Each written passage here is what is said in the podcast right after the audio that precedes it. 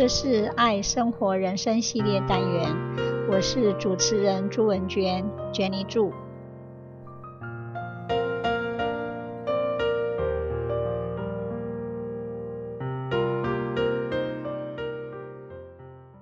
今天我要分享的这一本书，书名是《孩子的挑战》，作者是鲁道夫·德瑞克斯 （Rudolf d r e k e s。它是一本翻译书，英文的书名叫《Children the Challenge》，一九九二年出版。那我们中文的《孩子的挑战》翻译版是二零一二年出版。在这本书当中，有归纳成两类的家庭。一类是竞争的家庭，一类是爱的家庭。竞争的家庭与社会其实是相辅相成的，爱的家庭与社会其实也是同类的。所以我就把这本书归纳成两大类。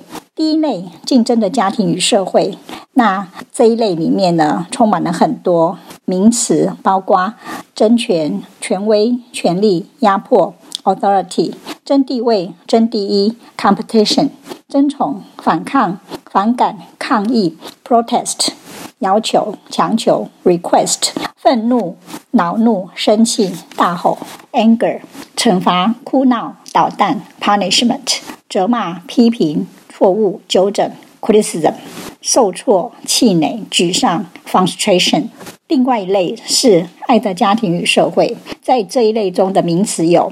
安全、归属感、和谐、尊重、重视 （respect, safety）、勇气、信心、自足 （courage）、关心、鼓励、赞美 （care, praise）、积极、合作、成就、荣耀 （cooperation）、开心、快乐、微笑、愉快 （happiness）、爱、友善、感激 （love）。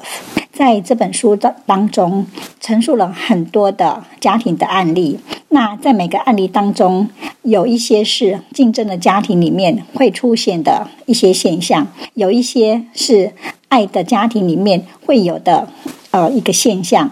那看完了这本书之后，我非常有心得，所以呢，在这里我就拿我的妈妈当做一个例子来印证《孩子的挑战》这本书里面的一些相关的案例跟一些现象。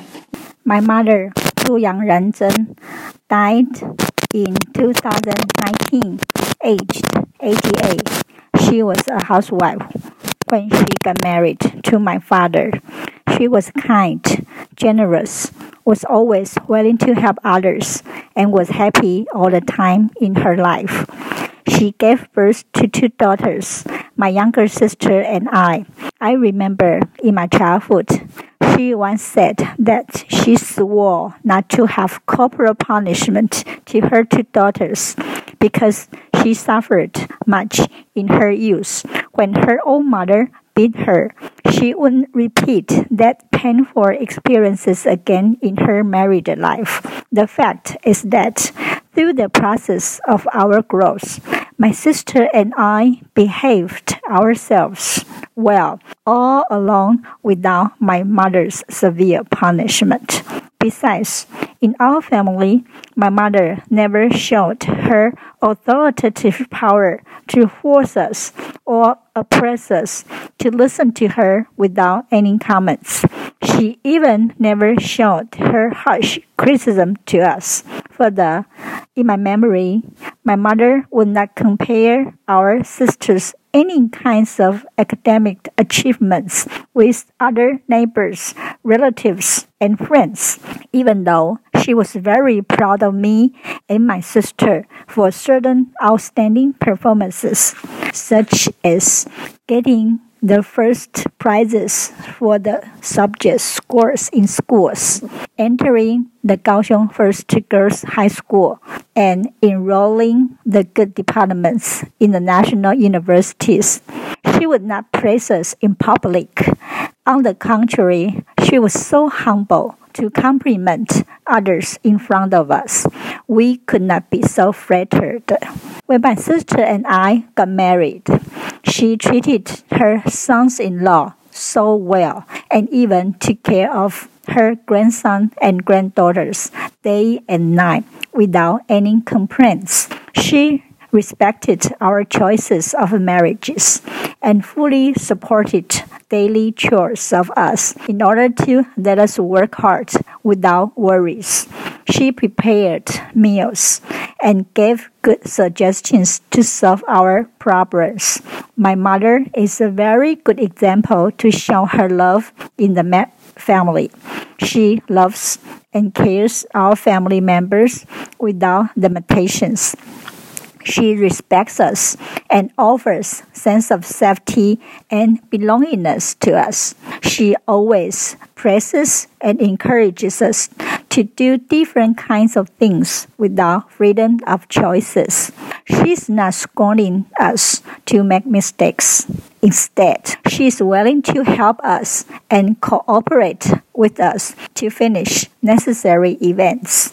She's always happy and cheerful to get along well with us and try her best to deal with difficulties as much as possible. Actually, she's earned her esteem by her relatives and friends. She's also very unselfish and open minded toward varieties of people around her, especially her neighbors like to make friends with her very much. I do admire her and learn a lot from her. Although she didn't receive high education from schools, I regard her as my best role model in my life, and I appreciate her wonderful personality and sincere kindness deeply. I really miss my mom so much. I would like to say, without her, I cannot be a better person in my whole life. 看完了这本书《孩子的挑战》，里面有很多的案例，包括竞争的家庭、爱的家庭的一些个案， 让我可以好好的再回想我跟我妈妈相处的这一段日子与家庭生活。我觉得我妈妈真的是一个很好的 good model，来实现爱的家庭与社会里面的所有的 elements。我妈妈给我们。有很多很多的安全感、归属感。